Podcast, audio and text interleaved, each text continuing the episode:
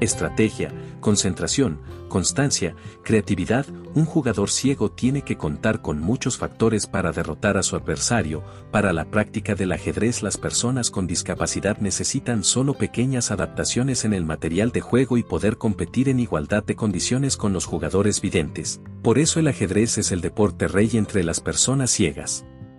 Teniendo actual más de 15.000 afiliados en todo el mundo.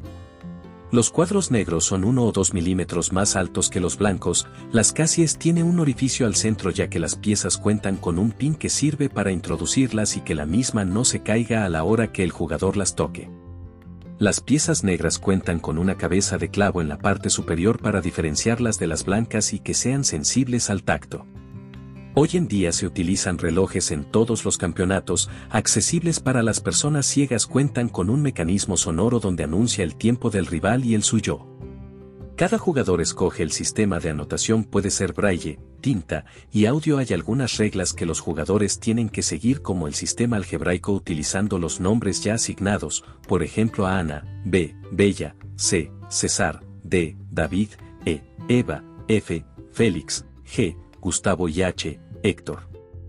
También si uno de los dos jugadores solicita jugar con dos tableros es permitido con el objetivo que puedan tocar las piezas, sin intervenir con las manos del rival es necesario cantar fuerte la jugada y repetirla de nuestro rival, se le llama pieza cantada cuando ésta sale del orificio o es introducida a otro orificio. El ajedrez es un deporte que desarrolla la concentración, toma de decisiones, la inteligencia, la lógica y el pensamiento crítico además de esto es una gran ventana ya que permite la socialización con más personas en el mundo. El ajedrez el deporte ciencia y de reyes.